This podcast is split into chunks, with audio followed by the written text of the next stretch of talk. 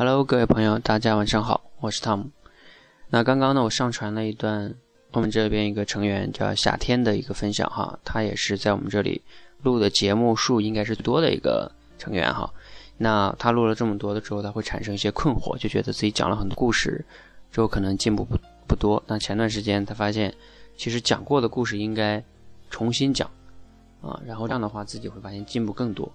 我以前大概也强调过这个观点，就是对于讲故事这件事情，我有两个目的。第一个是让你，让你从不敢讲到讲出来，也就是说，我不图，我不希望你讲的多好，我只是希望你能讲出来，这是一个初衷。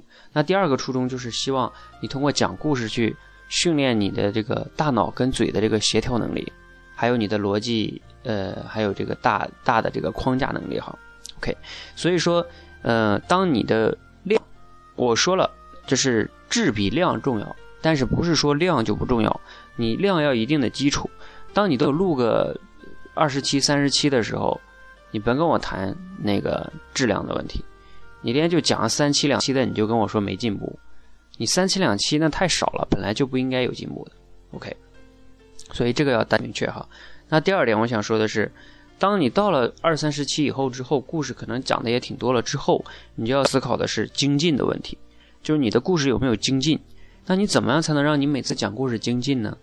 嗯，问自己这个，你可以从三个维度去学习哈。第一个就是我在这个荔枝里面分析了很多一些会员的这个他们的这个录音，然后呢给了一些建议，你去听一听他们都犯了哪些错误，然后呢你会发现你自己也会犯这些错误，那你把这个技巧应用到你的这个接下来的这个分享中，或者你把你已已讲过的故事重新按照我给的建议再讲一遍。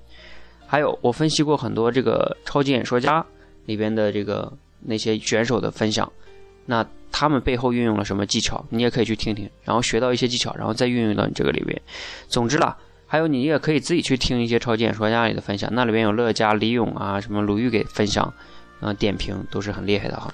那你你总之就是学习这些技巧，但是光学了、光看了没有用，你需要的是把学到这些东西，在你已讲过的故事中再重新。录一遍那个故事，然后你会发现你讲的更好了。当你觉得你有进步了，精你在精进，其实你就会越来越有信心。当你越来越有信心的时候，你就会越来越发现成就感跟乐趣，然后你就会越来越不觉得自己坚持不下来了，你自然而然就进步了。OK，好，那我今天呢大概就给大家分享了一句话：你一定没事儿讲故的时候要问自己，第一，你有持续吗？第二，你持续的同时你有精进吗？OK，谢谢大家，大家一定要。在这个两个维度上多反思一下，加油。